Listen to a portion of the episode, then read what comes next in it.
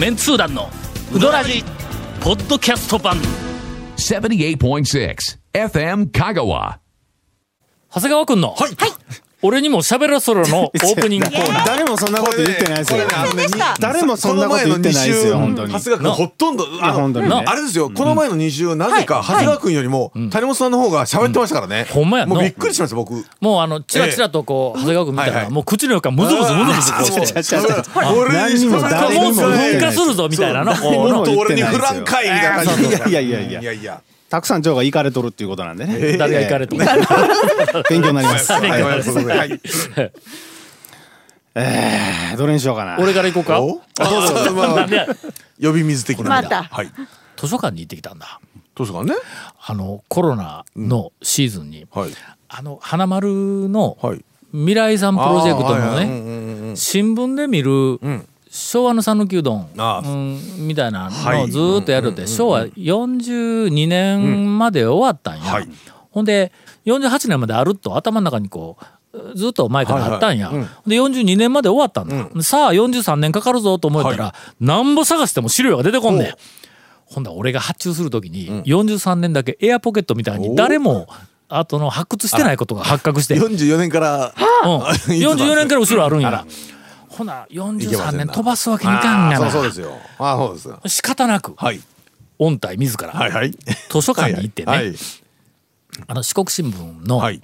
あのマイクロフィルムかな、ああ、になってますね。もうあの、バックナンバーのあのなんか縮刷版みたいなやつがないんだって。で全部マイクロフィルムになってますよ言って言われて、はい。で、えー県立図書館に、行った。段取り分かれへんけんの、で行ったら受付みたいな、こうとかなりこうはい。広いところやけども、受付みたいなところに行って使いたいんですってはい。言ったら、はいあそこですって、同じフロアの、結構そこら中から見えるところに、あのマイクロフィルムを見る、はい。えーっとあれ何機械みたいなやつあるやん、そうですね。あうんなんだあれ。映写機。みたいなやつ。かな、はい、うん。あれ2台ちょっと並んどんや、いつもよりもちょっとこう間開けてますみたいな感じでこう並んどんや。ソーシャルディスタンス。はい。うんそうそう、はいはい。ほんでちょっとやり方わからんので教えてください言うて、ほんで全部段取りをしてもろたら、後ろのなんかあのキャビネットみたいなところに、はいあのマイクロフィルムが箱に入って、昭和な、えー、43年1月、2月3月言って1か月ごとに1本ずつぐらい全部あるんだ、はい。でそいつをこう持ってきて、マイクロフィルムをその機械にセットして、ほんでそこから、あのなんかこう回しながらハンドルを回しながら回したらそのフィルムがこうぐるぐる回っていってほんで画面画にえー映っていくのがこう上にこうずーっとこうずれていくっていうあの作業をしながら1ページずつ全部見ていって1月1日だけでもあそことなんかあのと特集版みたいなやつがいっぱいあるからの1ページずつと送っていくんだ。あんまりシャッシャッシャッシャ送るったら内容が全部うの見逃してしまうからゆっくりゆっくり上げながらこのページの中にうどんに関連する記述があるかどうかうどんの広告があるかどうかうどんの求人があるかどうかそう全部見ながらこう延々といくんや。はい。あの1ヶ月1ヶ月分の新聞を全部チェックするのにはい。2時間ぐらいかかるんだ。まあその30日であれ新聞だって十何ページ、20ページ分ぐらいだのね。ページで言ったら。20ページか30ページかがあるから30な。うん。2時間ぐらいかかるんや。ああそりゃそうです。12ヶ月分あるんや。ほんだら24時間かかああそうですね。る。6時間で4日あるん。はい。8時間で3日はいはい。ぐらいや、ほんでもうさすがにだから慣れいうのは恐ろしいね、あの1ヶ月、えっとそのうち1時間半ぐらいで1ヶ月が見られるようになり短縮。2日目はの,、あの1ヶ月1時間で見られた。おほらとにかく、まあ、初日はちょっとかなり苦労した、はいはい。朝9時過ぎに9時から開くから、そうだ。はいはい。9時過ぎに図書館に行って、はい。段取り全部教えてもろて、ほんでそこからもうじわじわじわじわえー、まだ1月の十何日か言うて思いながら、えー昼になってしもうたんや、はいはいはいしょうがないから、昼食事に行かなきゃな、はいはい。続メンツー団のウドラジーポッドキャスト版。ぽよよん。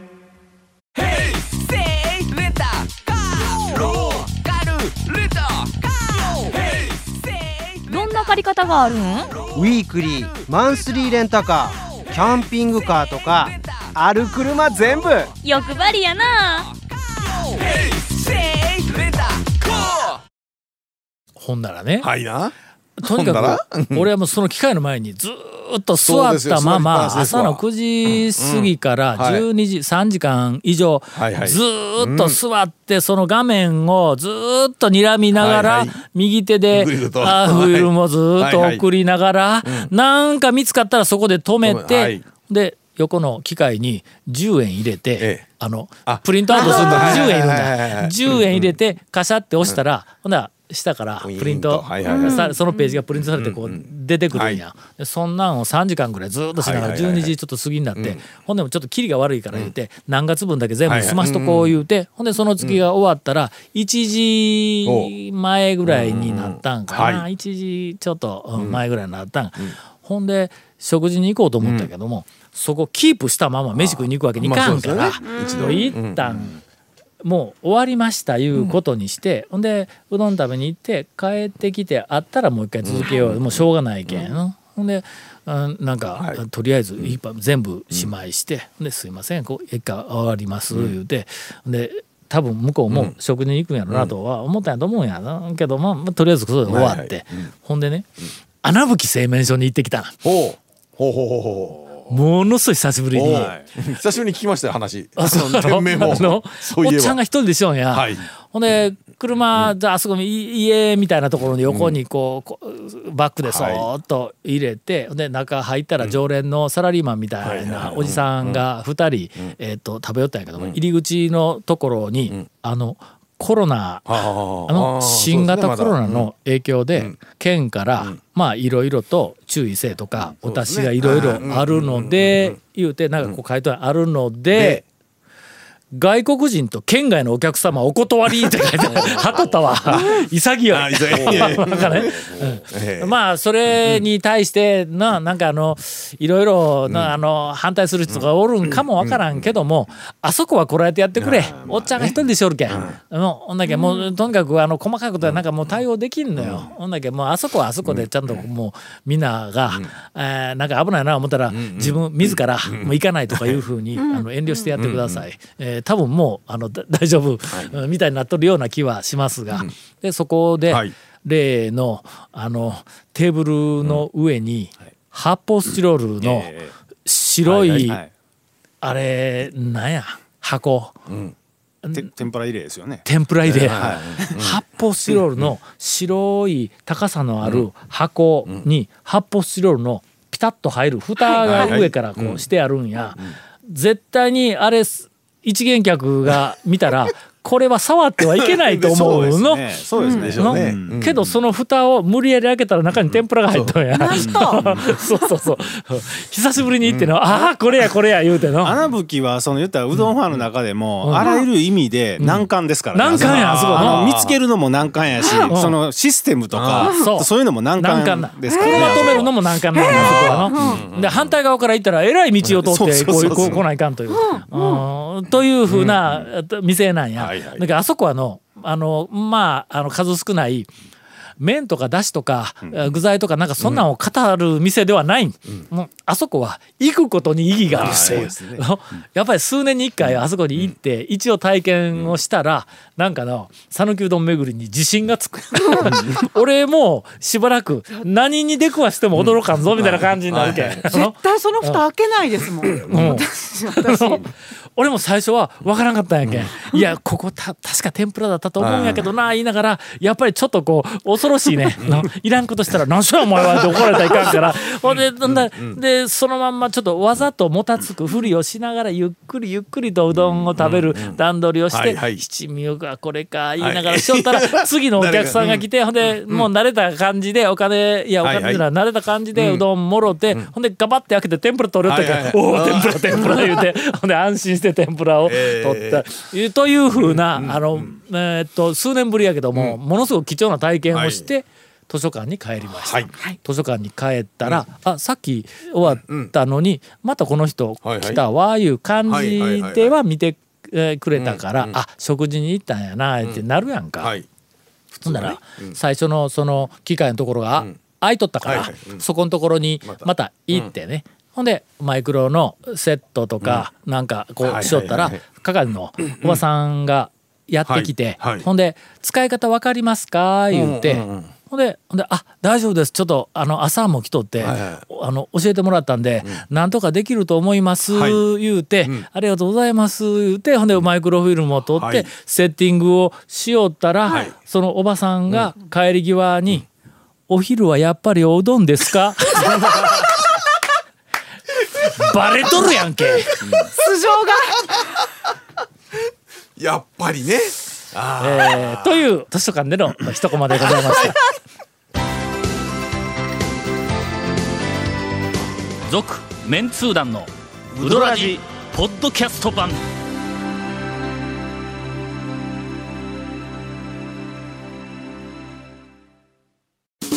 ウドラジでは皆さんからのお便りを大募集しています FM 香川ホームページの番組メッセージフォームから送信してください。たくさんのメッセージお待ちしております。エンディング。はい。長谷川くんのお。俺にも喋らせて。やったー。違う違う。何にも。あのちょっとエンディングとかうんぬん別にして思ってない結局ですからね。ジョーが全部取っていきませんから。今日はね今日は長谷川君の日なんはず。はい。どうぞ讃岐製麺所あのー丸亀の宝ですけども数ヶ月に1回行くんですけど、はい。もうあそこで23年あの太麺食ってる人見たことないんですけど太麺と細麺があるお店う。製麺所なんですけどもうあの普通に細麺が出てくるん。あるんはあるんですよ一応太やっぱり細麺ウェーブやの。そうですね。俺が最初に行った頃は、太麺の方が64ぐらいで多かったんぞ。松川とかも確かそう言ってマスカも太麺が多かったよ。細麺はやっぱりのちょっとあのあのアウェイだったんだ。讃岐うどんっぽくないみたいなイメージね言われてましたからね。そんななっとんや。太麺の場合は太麺の小とか言わないと普通に小とか中とか言うともう細麺が出てくる製麺所になってるんですけうん。どでそこで僕は中って言ってまあ当然細麺が入ってくるんですけどそれであのだしを入れて座って食べてたらおっちゃんが一人入ってきたんですはいはいはい。よでおっちゃんが「大」って言ったんですよ。うん。でまあ当然細麺なんですけど讃岐製麺所のあの手順が丼に入ったうどんを受け取って受け取ったところの下のやつタンクがあのかけだしが入ってるんですけどうんそれコックをひねってかけだしを入れて天ぷら乗せて席について薬味をかけて食べるっていうのが手順なんですけどそのちゃんが台って言って台をもらってそのまま僕の目の前にドンと座ってきたんですよ。このさんだし入れんとどうするつもりやと。まあまあまあまあでもここここかけでないとしたら湯だめと冷やししかないぞと。天ぷらものせんし。だからネギと生姜のせたんですおよこのさ麺だけ食うんかって思い大やぞと。麺だけが大や大やったわ。目の前にドンと来てそしたらテーブルに置いてある醤油を回しかけたんですよ。よまあ。ちょっと待って。ここ醤油丼なんかないぞ。うなんでこんな食い方してんのこの人。うん。って。ほんだら僕が中国よりも早くその台を平らげてお金払って帰ったんですよ。メニュー表にも醤油丼なんて書いてないしこれはつわものと出会った。